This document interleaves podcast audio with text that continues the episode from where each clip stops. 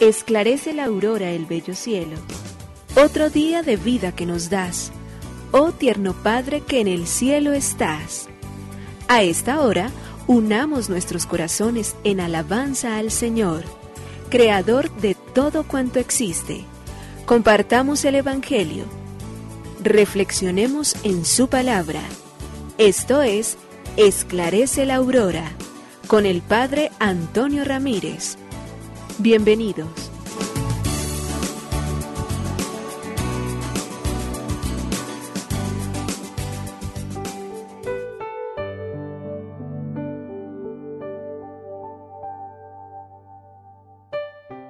muy buenos días. Hoy es miércoles 7 de diciembre del año 2022. Hoy tenemos la fiesta de las luces.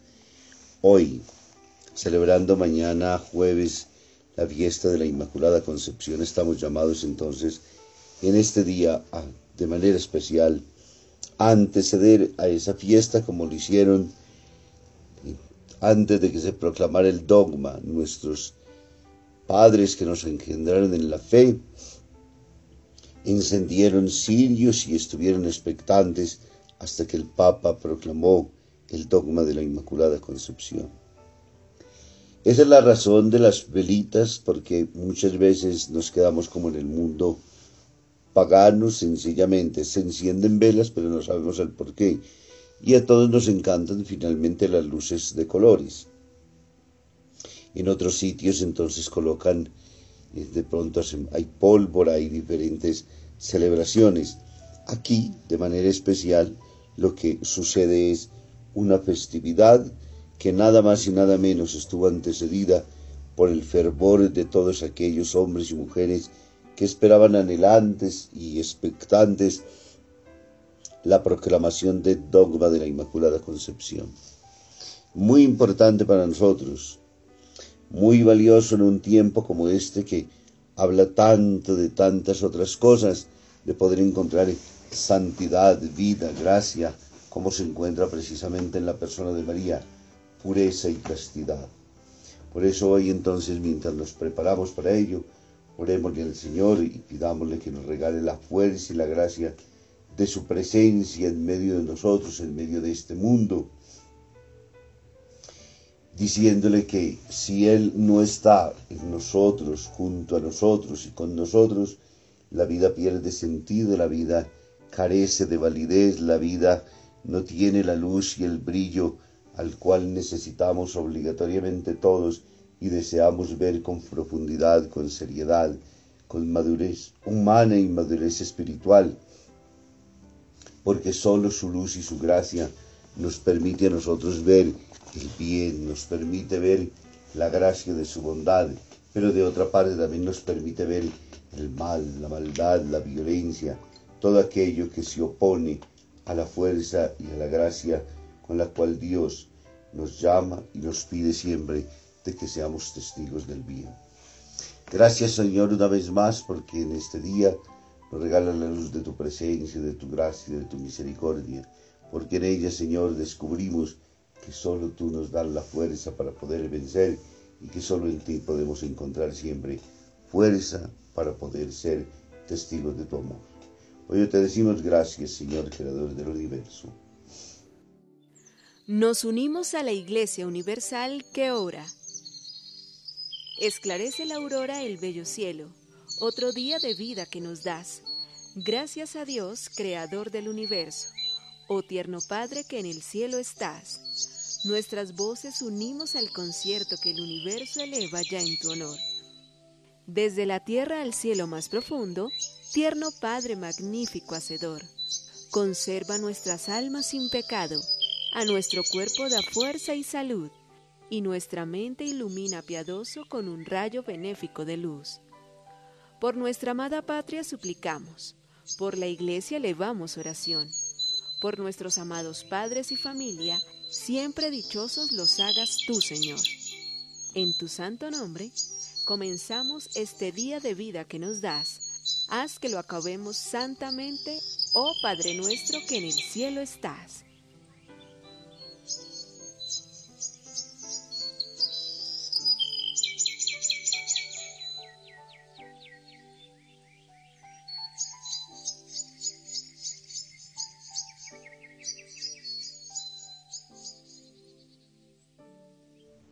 La lección del perrito Bingo, cojo de una pata. Bingo, el perro de mi vecino, el cazador, ha vuelto cojo de cacería el domingo. Una trampa ha estado a punto de destrozarle la pata derecha delantera, y el pobre animal, al que otros días en el ascensor tengo que frenar para que no me ensalive la cara a lengüetazos, me mira hoy con ojos tristes, pegado a los rincones, con la patita levantada como si quisiera explicarme su tragedia. Pero apenas llegamos y se abre la puerta del ascensor, como si de repente se olvidara de todo su problema, Bingo sale correteando hacia sus amigos, los niños, levantando la pata derecha y apoyándose con extraña postura en las otras tres patas. Es como si se volviera payaso y pusiera en su andar a la pata coja algo de farsa y de broma. Corre, salta, todo sin tocar, jamás el suelo con su pata herida. Se diría que toda su vida hubiera herido solamente, hubiera tenido solamente tres patas. La conducción de los seres humanos es algo más o menos así. Ningún ser humano pasa mucho tiempo sin que se le venga a los suelos alguno de sus sueños. Pero la lección de la vida es que el ser humano tiene siempre al menos el doble de capacidad y de resistencia a la que creía tener. Si le cortan un pie, aprende a caminar con el otro. Si le cortan también el otro, se arrastra y si no puede arrastrarse, sonríe. Si no tiene las fuerzas para sonreír, aún le queda la capacidad de soñar y es una nueva forma de cambiar en esperanza. Nos adaptamos siempre a muchas situaciones y a muchas circunstancias. Lectura del Santo Evangelio según San Mateo, capítulo 11, versículo del 28 al 30. En aquel tiempo Jesús tomó la palabra y dijo, Vengan a mí todos los que están cansados y agobiados, y yo los aliviaré. Tomen mi yugo sobre ustedes y aprendan de mí, que soy manso y humilde de corazón, y encontrarán descanso para sus almas porque mi yugo es llevadero y mi carga ligera. Palabra del Señor.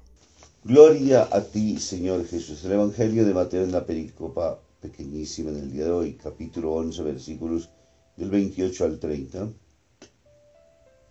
Jesús, una vez más, con alegría inmensa nos abre las puertas de su reino, de su casa, de su presencia para decirnos, venga a mí todos los que están rendidos, oprimidos, que yo los aliviaré. Y carguen con mi yugo que es llevadero y mi carga que es ligera.